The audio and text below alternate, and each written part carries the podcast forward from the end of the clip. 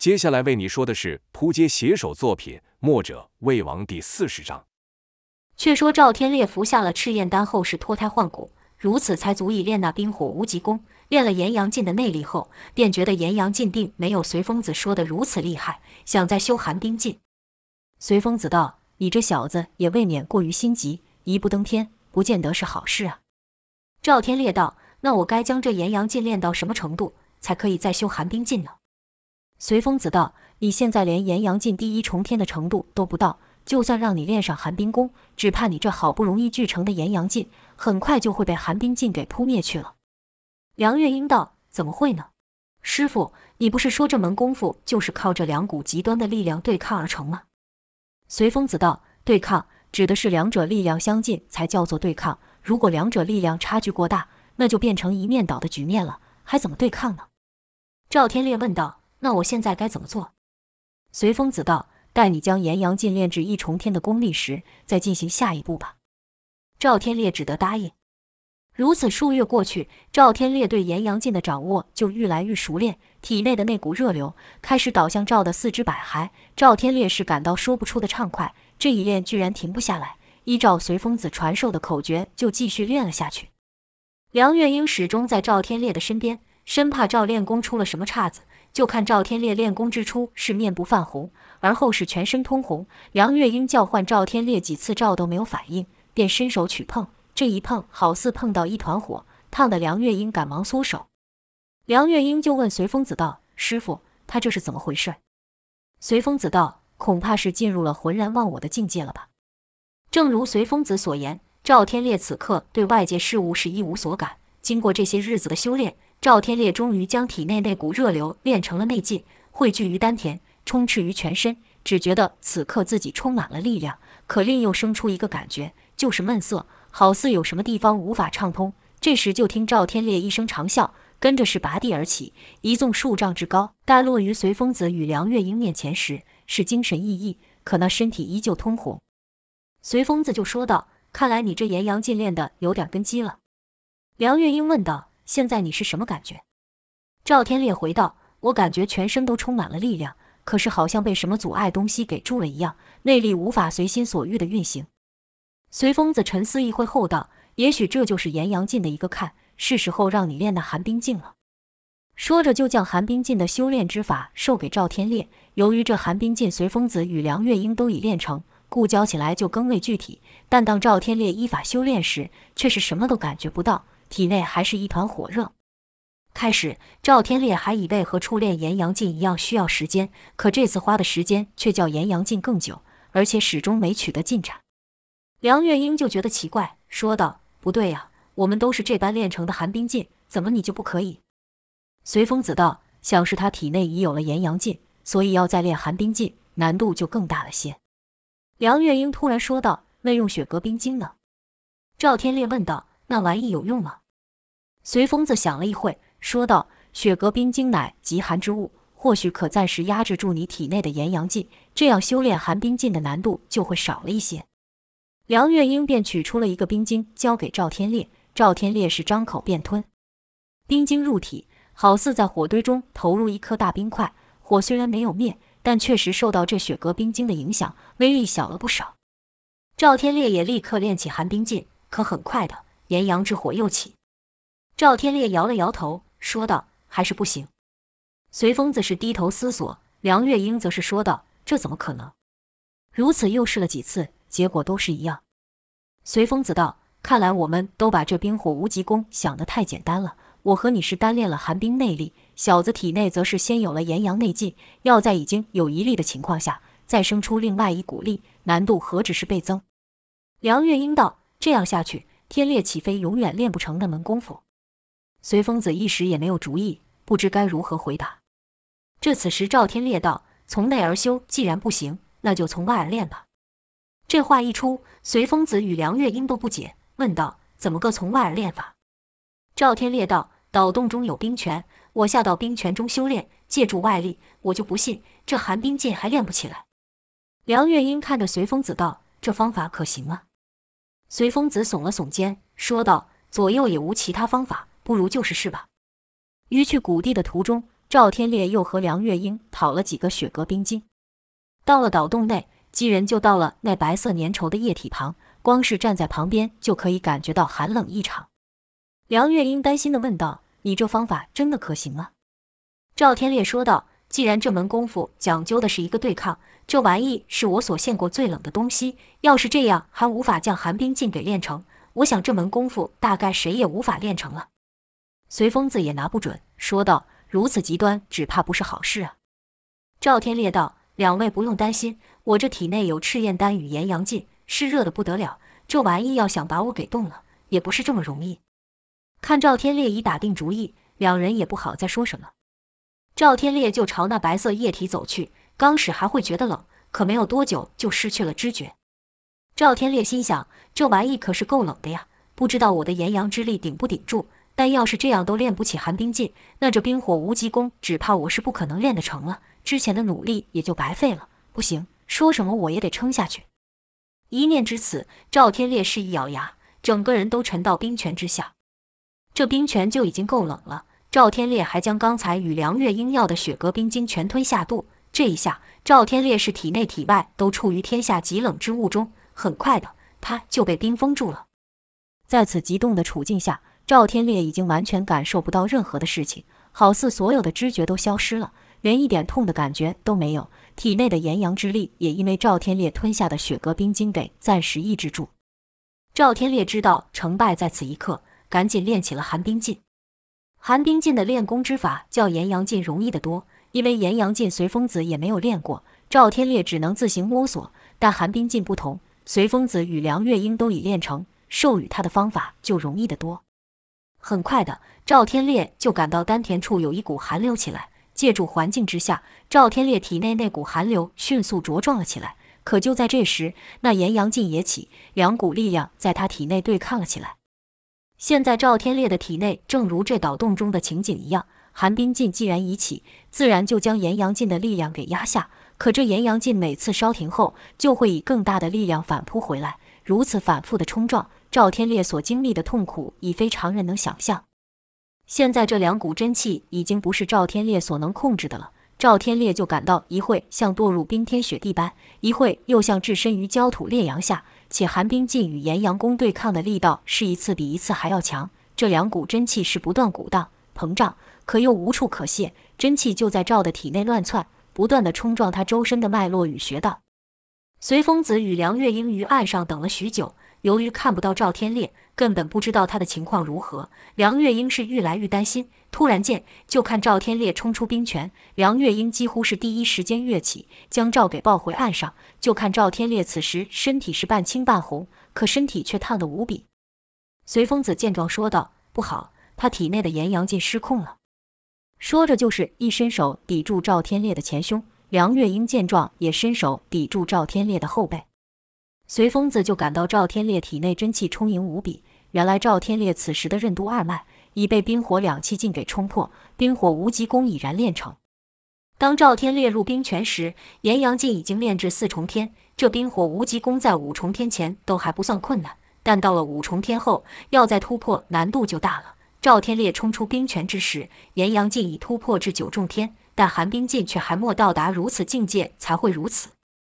梁月英与随风子这一出手，便将寒冰劲灌入赵天烈体内，感觉到赵天烈体内的炎阳劲不断反弹。随风子催动内力，想将其给压下，可愈是这样，那炎阳劲的反扑就愈大。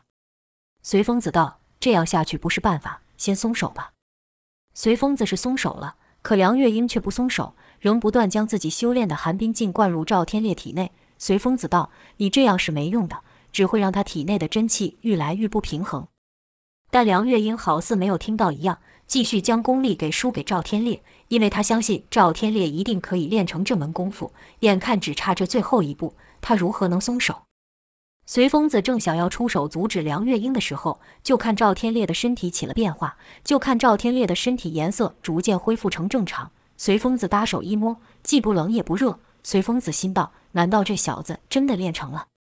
还没等随风子叫唤赵天烈，就看梁月英身子一侧，便要倒下。随风子赶忙伸手去扶，发现梁月英此时是内力全失。随风子道：“傻丫头，你怎么把这一身功力都给了他？”梁月英淡淡一笑后就晕了过去。随风子说道：“你这臭小子当真好运，若不是这丫头将毕生功力给了你，只怕你这功夫要成，还得花上数年功夫。这丫头也真是的，算了算了，希望她不会负你吧。”赵天烈没多久就醒了过来，他感觉这身体好像不是自己的一样，体内的力量是前所未有。看梁月英倒在身旁，便问道：“前辈，这是怎么一回事？”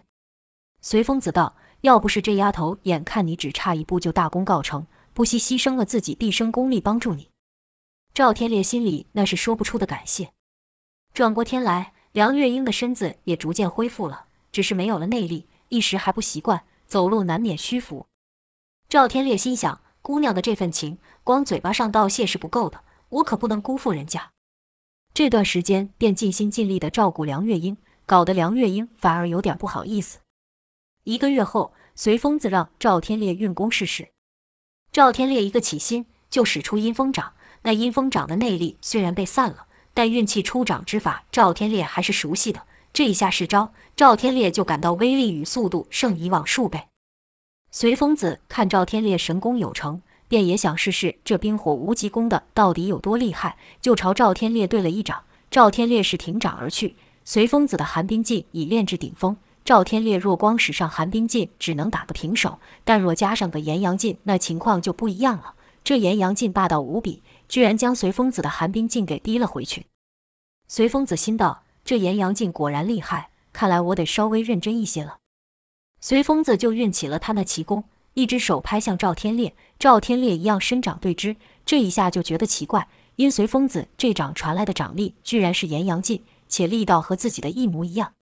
赵天烈催动功力，随疯子传来的力量也随之增加。赵天烈收力，随疯子的掌力也减少。赵天烈这才明白，随疯子是引他自己掌力与自己对敌。赵天烈心下佩服，便渐渐收了力，说道：“前辈，我还是远远不及你。”随风子笑道：“那也未必，你现在神功初成就能如此，日后恐怕是我追不上你了。”过几天后，随风子便对赵天烈道：“现在你已经得到你所追求的东西了，该是你履行承诺的时候了。”赵天烈也明白自己不可能和随风子一样一直待在这座岛上，便说道：“晚辈明白，但我还有一事相求。”随风子道：“什么事？”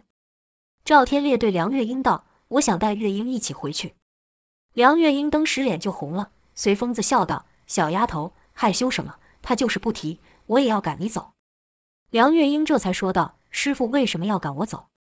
随疯子道：“你一个好好的女儿家，难道这辈子就跟我这老刀赖在孤岛上了？”梁月英倒低下头去，不语。赵天烈则是喊道：“月英姑娘，和我一起走吧。”梁月英说道：“可是中土的一切，我早已不熟悉了。”赵天烈道。我会带着你重新认识的。梁月英这才点头。而后两人乘上了小船，缓缓离岛而去。就看赤焰兽与随风子的身影愈来愈小，直至看不到。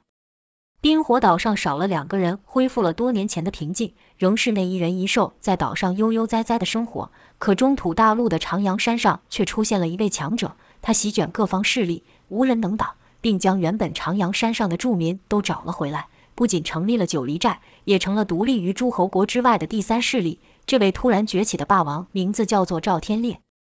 前文交代了梁月英与赵天烈的故事，现在说回九黎寨上之事。此时，殷万清以赵月华和姚建轩作为人质，要赵天烈交出冰火无极功的秘籍。梁月英见殷万清拿了秘籍还是不放人，便说要让殷万清等人一个都别活着离开。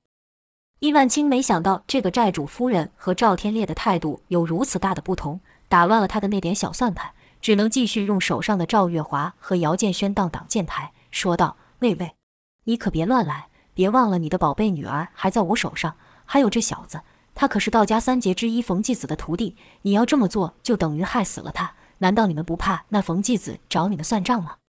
梁月英与赵天烈原本不知道姚建轩有何来历。现在听说他居然是冯继子的徒弟，不禁互看了一眼，心想事情居然如此巧，真是没有想到。赵天烈微一摇头，以眼神示意梁月英：“前辈对我们有大恩，这小子如真是那冯继子的徒弟，我们可不能不管了。”梁月英略一点头。赵天烈还以为梁月英打算退一步，哪知梁月英突然抬起手，喊道：“弓箭手，准备！”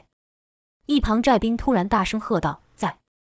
这一声喊不止把殷万清等人吓了一跳，把赵天烈也吓得不轻，说道：“月英，你这是要干嘛？”殷万清也附和道：“对呀，你想干嘛？别忘了我手中有。”殷万清的话还没说完，就被梁月英插口接下去说道：“你手上还有两个人质吗？你说过了，而且你还说过得了秘籍就会放人。那你倒是告诉我，为什么我女儿现在还在你手上？”梁月英此话说到后面是愈来愈愤怒。莫等殷万清答话，梁月英又喊道：“弓箭手，给我拉弓上箭！”一旁寨兵就大喊道：“夫人有令，拉弓上箭！”殷万清看梁月英这样子。是真要来个同归于尽的样子。有那一刹那，他还真被梁月英这气势给镇住了，想将赵月华跟姚建轩给放了。可又一想，不行，这两小鬼是我们能活命的唯一希望。我要是把他放了，那肯定必死无疑。殷万清哼了哼声，说道：“装腔作势，我就不信你真的如此狠心，不管你宝贝女儿的性命了。”梁月英没有回答殷万清的话，而是朝旁一招手，说道：“取剑来。”一旁就有寨兵将弓箭拿给梁月英，跟着就看梁月英拉弓搭箭。殷万清还继续在说：“寨主夫人这戏演得还真像，但我可不会被你这三言两语给吓唬住。有胆你叫人真放一箭！”咻的一声，殷万清赶忙侧头避过，这一下把殷万清吓了一跳，说道：“你你来真的不要命了吗？你真要你宝贝女儿与我们陪葬？”梁月英道：“她是九黎之主赵天烈的女儿，也是我梁月英的女儿。”我比任何人都了解我的女儿，与其落在你们手中，任由你们摆布，受你们侮辱，她宁愿一死。梁月英说此话时是既坚定又愤怒。殷万清这时才知道，眼前这个债主夫人可不是只会装腔作势而已。赵月华知道他母亲的脾气，他是不愿自己受到侮辱才如此做，便不再挣扎，双眼也不再恐惧，看着梁月英，意思是在说：“爹爹娘，我去了，你们好好保重。”赵月华这一眼。梁月英看了后，不知道心里有多痛苦了。可姚建轩不明白啊，还是嗯嗯呀的没停，一下看梁月英，一下看赵天烈，一会又看童风。当众人都注意梁月英跟殷万清时，童风便又趁机靠近了姚赵两人一些。虽然他也中了毒，但他没有放弃，眼神是紧盯着殷万清。他心想，不论九黎的人打算做什么，自己也不能放弃。如果九黎的人真要打算要让赵瑶同归于尽，我也不会允许的。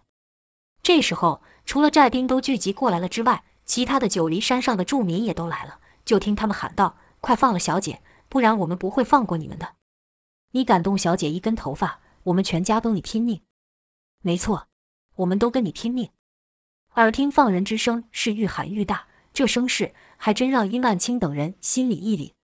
可这喊声对九黎之人却有如一股强心针，就看赵天烈等人都握紧了拳，好似又生出了力气一样。胡野间这人最是贪生怕死，一看这阵势就想：殷万清这招在这女人的面前行不通，我可不能跟着疯下去。你们不要想活命，我可还要。他的脚步就慢慢的往后挪。本来不会有人发现胡野间的小动作，可好死不死，偏偏让一人给注意到了。那人就是夏景渊。就听夏景渊说道：“胡兄，你这是什么意思？难道想独自逃跑了？”听夏景渊这么一说，南宫烈等人就回头看去。胡野间是转身便跑，胡野间这一跑就打乱了殷万清与梁月英的对峙状况。就听梁月英大喊道：“费斯，别让他们走了一个！”就看费斯手抓着剑，也不用弓，一手朝后弯，一手前举，指向胡野间，就当作是瞄准了。而后就听咻的一个破空之声，那剑就朝胡野间飞去，这力道丝毫不比真正的搭弓放箭逊色。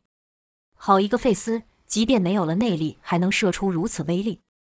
那箭来势极快，夏景渊又正好转身想要质问胡野间，没有看到费斯的箭已经飞来，但胡野间看到了。胡心想，都是你这家伙害我行迹暴露，就拿你这蠢魂给我垫背吧。一念至此，胡野间一个反手就掐住毫无防备的夏景渊，跟着以巧劲一带，夏景渊身子就被带得朝右一偏，这一天正好替胡野间挡住了费斯的剑。就听夏景渊还喊道：“你要做什么啊？”夏景渊没料到胡野间会对自己出手，故还想问他，哪知话才说到一半，就被费斯的剑给射中，发出一声惨叫。这一变故来得甚快，端地是让人措手不及。一来是南宫烈等人没有想到胡野间会对自己人下手；二是是莫料到梁月英说动手就动手。殷万清这时终于明白，梁月英不是在装腔作势。且看这情况，殷万清便想，只怕现在是放了两娃，这女人也不会放过我们。再说，即便我放了这两娃，他们还中了我的万蛇之毒，那女人还不盼死把我抓住才怪。不行，这两娃若是死了，我也就完蛋了。可只要这两娃在我手上，我就还有筹码。现在连殷万清也想要逃，他知道在梁月英面前讨不了好，于是他一转身，带着赵月华跟姚建轩就逃了去。眼看伊万清都跑了，南宫烈、杨无惧等人便也跟着逃跑。这时候已经不用梁月英发话了，九黎的人自己就追了上去，口中还不断喊道：“留下人来，不要放走一个。”小姐别怕，我来救你。可即便杨无惧等人没了内力，寻常寨兵也不是他们的对手，更何况还有一个武功未失的殷万清，故三两下就将挡路的寨兵给打飞了。可这些寨兵好像一个个都不怕死一样，是前仆后继的杀来。与此同时，赵天烈与九黎四柱和童风也追了上来。殷万清等人是一路从九黎的广场要杀出通天关，这时南宫烈才想到，不对，那通天桥已经被毁了，如何退？但看殷万清是丝毫没有迟疑的冲去，南宫烈就想：难道这家伙没有想到这点吗？不对，他一定是知道有别的退路，就跟着追了上去。正此时，通天关涌进了一群身穿黑衣、脸戴面具的人。那面具甚是奇特，是一整个黑色，连眼眶处也以黑网盖住，口鼻处也全被封住，形状像是乌鸦的嘴。这群乌鸦人突然出现，殷万清也是一愣，不知道这些人是敌是友。可脚步没有停，持续往前冲去。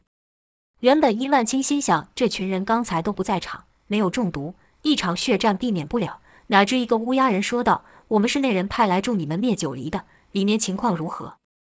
殷万清喊道：“他们都中了毒了，内力全失。可我们也是被那毒给波及到了。”乌鸦人道：“赵天烈呢？”伊万清道：“他也和其他鸡人一样，提不起半点力气。”你们此刻上去，正好能将他们都一网打尽，立了大功了。乌鸦人道：“好，那这便宜可就让我们给捡了。”殷万清道：“去吧，只要能灭了九黎，我们也有功劳。”就这样，殷万清就从乌鸦人中穿过，过了通天关，来到通天桥，就看两条极长的黑布将断桥之处连了起来，黑布上还不断有乌鸦人过来，看来这些乌鸦人的武功也是不低。殷万清是根本没有想停下脚步。直接就朝黑布上过去，殷万清等人的身影很快就被一群乌鸦人给淹没。胡野间跑着跑着，突然感到腹部一热，伸手去摸，感到一股热乎乎东西，低头一看，居然是血，不知道是什么时候让人趁乱捅了一刀。胡野间是血流如注，眼看离通天桥另一端就差几步，但一来是中了毒，二来又受此重伤，那脚步就再也跨不出去，向前一趴就倒了下去。身旁的乌鸦人也没有停下。陆续从胡的身上跨过，没有一个人停下帮助他。这黑布毕竟不是实的，人在上面跑，晃动就大。胡野间此时已经无法稳住身形，随着黑布一摇晃，人就被翻了出去，坠落下山。胡野间至死都还没明白是谁伤了他。另一边，赵天烈与梁月英领着九黎众人追来，看到这群乌鸦装扮的人，也是一愣。可他们明白这些人绝对是敌非友，便大声喊道：“杀过去，别放他们一个人跑了。”如此，两方人马在通天关下展开了战斗。赵天烈与九黎四柱虽然没有内力，但凭着一股拼劲奋勇冲上，且一出手就是杀招。即便没有内力，赵天烈等人的武功可还是很厉害，一下子就撂倒的好几个乌鸦人。其他寨兵更不用说，虽然武功不如乌鸦人，但是两个抵一个，或是三个抵一个，就跟乌鸦人拼命。但乌鸦人中也有武功特别好的，寻常寨兵不是他们的对手，纷纷丧命。其中一个乌鸦人注意到乱战中有一人特别勇猛，且身边围着的人特别多。他没有看过赵天烈，但心想这人肯定是九黎中重要的角色，便发出一个刺耳怪声，跟着喊道：“别管这些啰啰了，都去取那人的性命。”那人不是旁人，正是赵天烈。几个武功好的乌鸦人就朝赵天烈攻去，可惜赵天烈失了内力，否则这群乌鸦人哪里是他的对手？但现在他凭着一股意志，硬撑着和乌鸦人打起来，就吃了亏，身上多处受伤。但赵天烈毕竟是赵天烈，他也没让对手好过，身上受多少伤，对方也就受多少伤。再加上他身旁的都是一流高手，公孙仇的剑，费斯的斧头，李密的五色棒，江满红的狂拳，几人合在一起，那也是厉害异常。尽管他们都和赵天烈一样受了伤，但他们也莫让对方好过。更何况，除了寨兵拼命外，九黎的居民们也一个个抄起了武器加入战局。在人数上，乌鸦人就逐渐被压了过去。另一边，当杨无惧和南宫烈顺利地逃到了通天桥的另一端，乌鸦人也已经全数都到了九黎那边。就看黑压压的一群人像潮水一样从黑布上退去。这时，杨无惧就奇怪了，问道：“他两人呢？”因为除了他和南宫烈俩人过来外，伊万青与胡野间是不见人影。南宫烈回道：“这两个小人肯定是比我们早逃过来，而后就一路往山下逃去了。”说话时是背着手，小心翼翼地拿衣服擦拭明艳刀上的血迹。杨无惧是怎么也不会想到，此时的胡野间已经摔下山去了。但殷万清人，南宫烈猜得不错，这狡猾的殷万清确实知道另一条下山之路，但没有跟其他人说。想当初，杨无惧一行人刚到九黎时，为了寻找上寨之路，殷万清与胡野间便分头去找。照理说，凭着殷万清那奇特的身法，要跟踪人是比胡野间容易的。可殷万清却比胡野间花上了更多的时间才回来，便是此原因。殷万清那时就想，上九黎寨的方法绝对不只是通天桥一路而已，否则通天桥被毁，那山上的人岂不都要被活活困死在上面？那日。殷万清莫费什么力气便找到通天桥，然后就悄悄地上了九黎。但他可没有傻到一个人就去闯通天关，而是用他那奇特的身法，倒贴在山壁下，绕过了通天关，一直爬到了九黎的背面。于绕行时，他发现九黎寨上的其他几面也有石桥连接向其他山壁。他是一边观察，一边在想其他的后路。爬着爬着，忽然听到下面传来人声，便赶紧找个山缝中躲去。就听那声音是由远而近，说道。你说那个王姑娘是不是愈来愈小气了？我们这次带的东西比上次多了吧？怎么换来的东西却比上次少呢？另一人道：“还不是你想看人家，叫你上小李那摊子换，你偏不要。我看他呀，就是知道你爱慕他，才故意给的少。”那人道：“他是真的很有那个味道啊，难道你不觉得吗？”另一人道：“怎么？难道你真想娶她呀？”那人道：“怎么不想？她老公过世后，就一个人扛起生意。”她一个弱女子在山下要打点这么多事情，不是很让人心疼吗？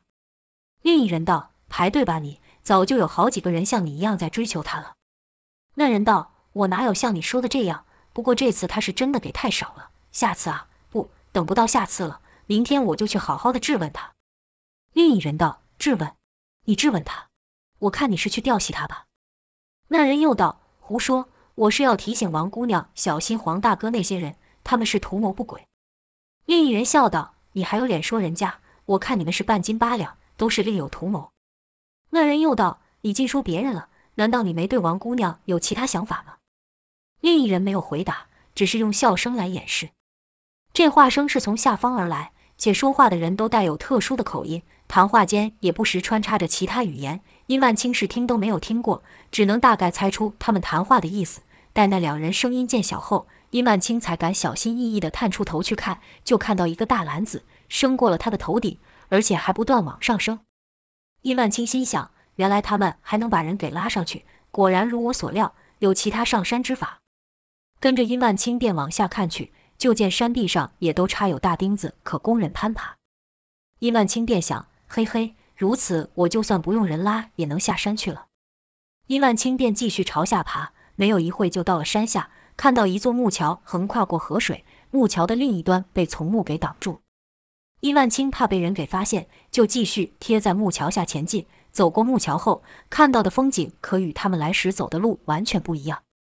那是一面平静的湖水，几艘小船在河面上穿梭着捕鱼，还有些船上各种蔬果、烤好的鱼、炸好的鸡与鲜虾等等，就停在桥旁边，像是常有九黎上的人下来做买卖。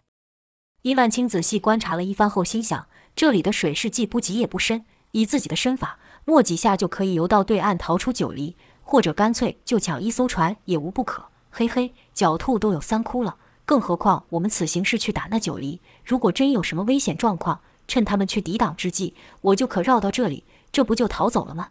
所以说，行走江湖最重要的是什么？是脑袋呀！像杨无惧跟夏景渊那种人，空有一身强横的蛮力，一点头脑都没有，管什么用？如此，殷万清心里就有底了。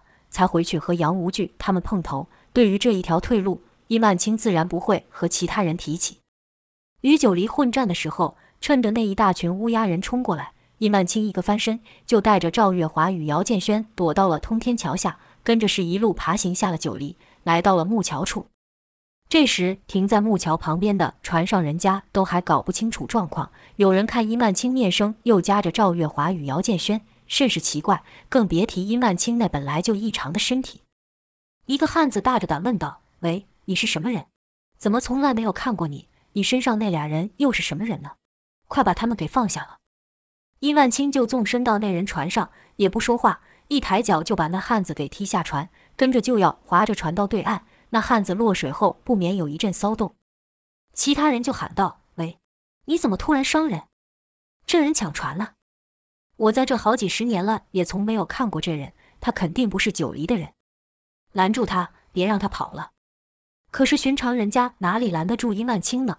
一阵拳打脚踢，就把那些船夫都打到了水里。正此时，有人喊道：“住手！给我停下来！”殷万清回头一看，就见一个小小的身影沿着山壁上的钉子爬下。那人正是童风。若说殷万清一心想带着赵姚两人逃跑，童风就是一心要把那两人给救下。那群乌鸦人的首要目标是赵天烈。看童风不像是九黎的人，又只是个少年，便没有太注意。有些乌鸦人看童风紧跟在殷万清后面，还以为他们是一伙的呢。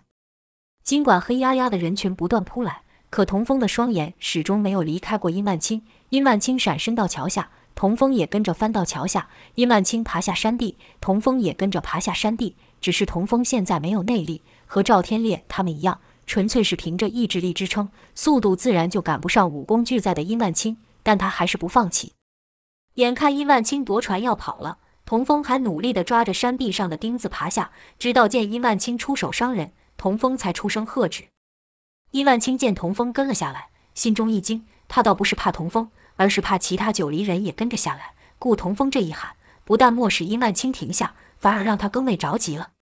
等童风好不容易到了桥上，刚才那被殷万清踢落水的汉子也已经爬上了船，就听那汉子喊道：“小子，快上来，我带你去追他。”童风就跳到了那汉子的船上。这时殷万清的船已经快要靠岸了，童风只能干着急催促道：“大叔，快点，他要跑走了。”那汉子自然也看到了。使出全身的力气在划，可惜的是，待童风上岸时，殷万清早就跑得不见踪影了。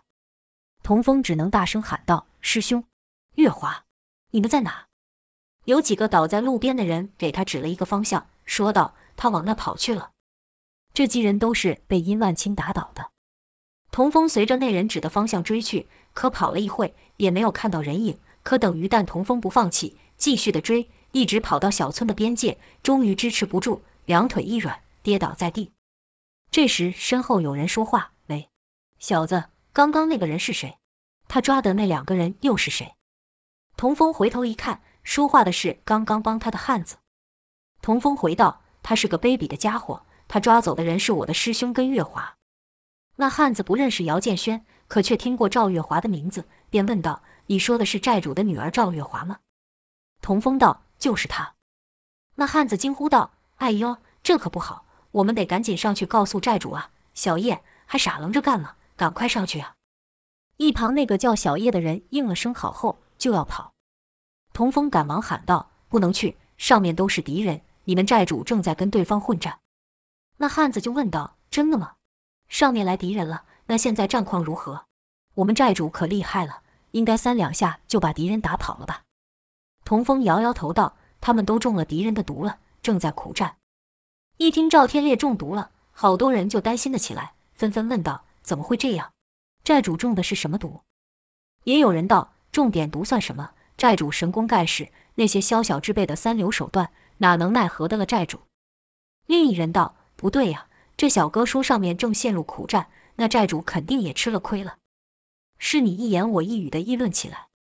那汉子扶起童风后。说道：“都别吵了，我要跟着少年去追刚刚那人，你们就听他的话。现在谁都别上去，都去把船移开，免得又有敌人从后山溜下来。”有人道：“怕他做什么？我去准备网子，要是有人下来，我就把他给网起来。”此话一出，就有人跟着附和道：“对，我也去。”童风见此一幕，心想：这些人对他们的债主可真是有信心，而且都不怕事，像是九黎平日待他们也不错。心里对赵天烈也开始有些敬仰，可随即又想：现在不是想这个的时候了，我还得赶快去追那臭蛇。便向一旁问道：“刚才那人往哪跑去了？”就有两三个人指出方向，说道：“我见他往那边跑去了。”那汉子道：“我陪你一起去追。”童风道：“不行，你不能去。那人甚是凶狠，而且武功很厉害。如果真的让我们追上了，恐怕他会取你性命。”那汉子想到刚才殷万清跳上他船时，一脚便把他踢飞的事情，知道眼前这少年说的不假，便问道：“那你呢？你追上他不也一样？”童风道：“我会武功，他要打败我，莫这么容易。”那汉子瞧了瞧童风，说道：“可我看你并不像会武功的样子。”童风道：“那是因为我和你们债主一样，都中了那家伙的毒了，暂时失去了力量。”那汉子道：“那就是和我们一样了。这样吧，我还是带着你，放心吧，我不成为你累赘的。”童风心想，目下也没有其他办法，只好答应。如此，那汉子就扶着童风朝殷万清逃跑的方向追去。村落外就是一大片的丘陵地，好在有这汉子搭着童风，不然以童风现在的身体状况，只怕没有走几步就要倒了。两人莫敢停下脚步，一直走到深夜，走到汉子也没有力气了，两人才在一座小丘的顶上休息。那汉子说道：“不行了，我已经快感觉不到我的腿了，先在这停一下吧。”童风说道：“辛苦你了，好汉。”那人道：“我哪是什么好汉，叫我三哥就行了。”童风道：“三哥，这一带的地形你熟吗？”三哥道：“熟啊，怎么会不熟？我从小就住在这。”童风就问道：“你能猜到他会往哪跑吗？”三哥想了想后说：“这还真不好说。你也看到了，这左右都是丘陵，只有草地，没有树丛，可让那家伙藏身。我们走了这么久都没有看到他的人影，就表示他已经不在这里了。”童风道。那过了这丘陵，前面是什么？三哥道：“过了这丘陵后，就是一块辽阔的平原，他往哪里跑都有可能。”听到此，童风不禁有些沮丧，用手捶了捶地，说道：“可恶，这样岂不是连要追的方向都没有了？”三哥道：“但如果是我，真要想要逃，我就会往大道上或是城里走去。”童风问道：“为什么？”三哥道：“因为大道上可能有人骑马而过，你想，如果是要逃跑。”身上背着两个人走，即便会武功，那也是吃力的很吧？听三哥这一说，童风也觉得有理，便问道：“那最近的城镇或大道在哪里？”三哥便与童风指了个方向。